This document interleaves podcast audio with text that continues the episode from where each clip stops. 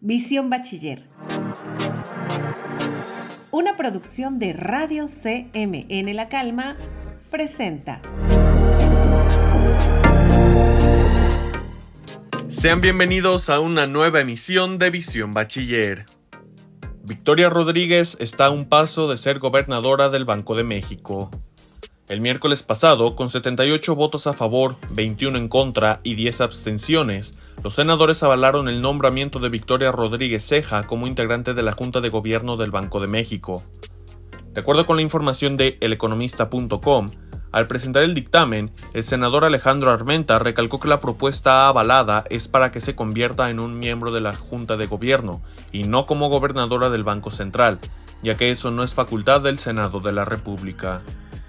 Recordemos que Rodríguez Ceja fue propuesta por el presidente de la República Andrés Manuel López Obrador para sustituir a Alejandro Díaz de León, actual integrante de Banjico, y posteriormente convertirse en la primera mujer en ser gobernadora en la historia del Banco de México. Al comparecer ayer ante la Comisión de Hacienda y Crédito Público del Senado, la funcionaria aseguró que preservará la autonomía del Banco Central y procurará el cumplimiento del objetivo único del instituto, que es la estabilidad del poder adquisitivo. Los invitamos a seguir al pendiente de esta noticia.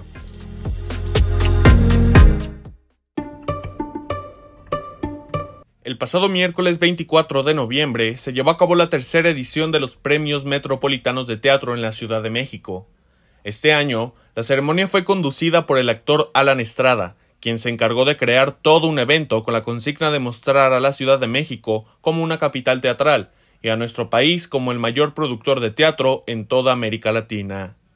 En esta ocasión, más de 150 obras de todos los estilos participaron en las 33 categorías de estos premios. Entre las obras de texto nominadas podemos destacar a The Pillow Man, Novecento, Agotados, Acá en la Tierra y La Celestina. Y en el ámbito de teatro musical, algunas de las obras participantes fueron Hoy no me puedo levantar, Urinetown, Ghost, La sombra del amor, Sugar y Chicago, siendo esta última la mayor premiada. Durante la ceremonia se entregaron premios como Mejor Diseño de Escenografía, Mejor Diseño de Vestuario, Dramaturgia Sonora, Mejor Actriz y Actor de Reparto y Principal, y desde luego las más esperadas fueron Mejor Obra de Texto y Mejor Obra Musical. Cabe mencionar que el evento fue llevado a cabo en un teatro al aire libre, cuidando todas las medidas sanitarias ante el COVID-19. Pueden ver la ceremonia completa en el canal de YouTube Los Metro. Para todos nuestros oyentes, pasamos a la sección de Conociendo a. Los escuchamos. Hola a todos, muy buenos días, bienvenidos a otra edición de Conociendo a. En esta ocasión nos encontramos con nuestra maestra de Derecho, la maestra Gabriela. ¿Cómo está, Miss? Hola, ¿qué tal? Buenos días, encantada. Es un honor estar en este momento aquí. Lo que más me apasiona es eh, evitar que se cometan injusticias o ayudar a la gente eh, cuando algún derecho les es transgredido.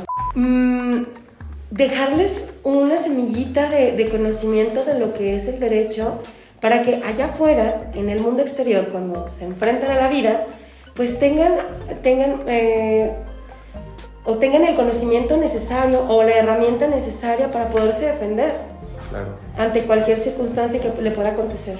Desde, desde pequeños, o sea, desde que son niños, como insertarles este chip o enseñarles ¿no? este lado eh, humanista para que llegado el momento y seas un adulto, pues seas una persona que respete la opinión de los demás, la sexualidad de los demás, este, las ideas de los demás. Los gobernantes están para, para servir, no para ser servidos ni para servirse del poder. Busca la entrevista completa en las redes sociales de Noesis.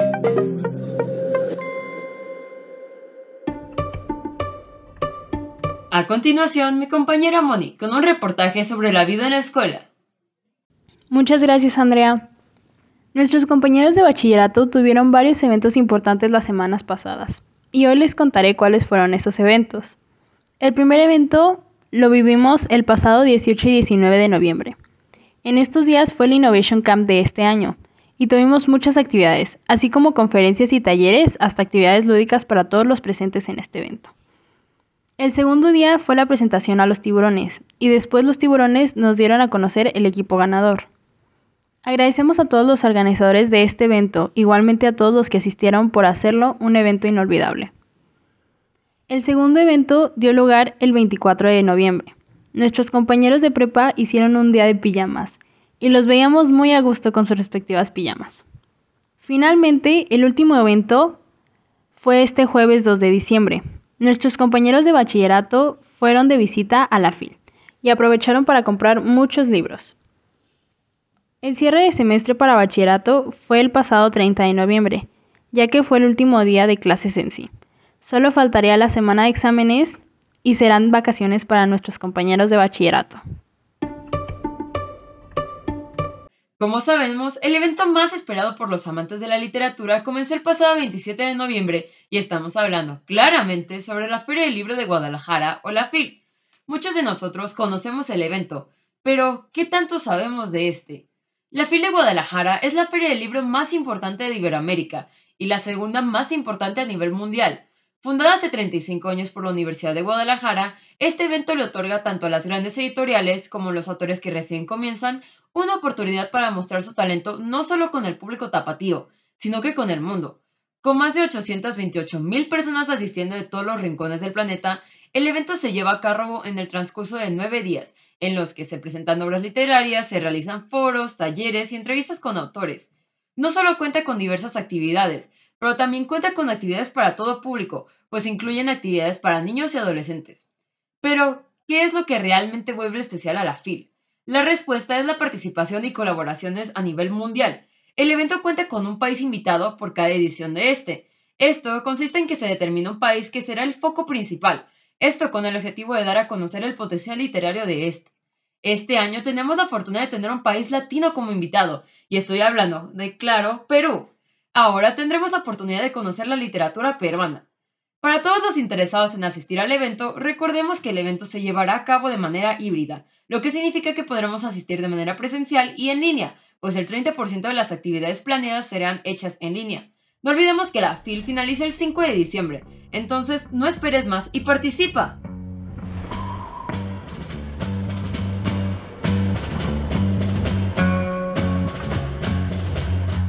Pasamos ahora con mi compañera Luz Salgado, quien nos hablará acerca de las noticias del mundo del espectáculo. Te escuchamos, Luz.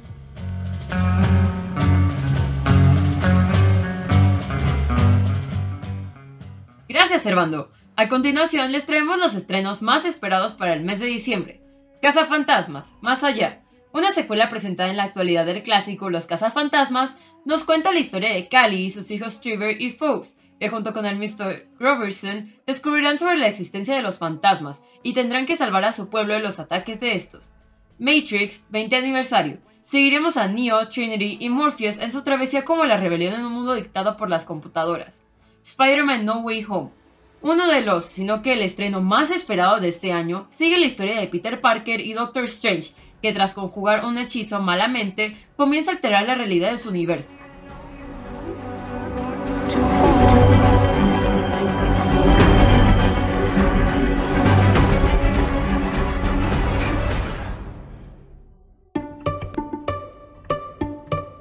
En el último mes del año, nuestra ciudad experimentará temperaturas mínimas de 10 grados centígrados y máximas de 24 grados centígrados.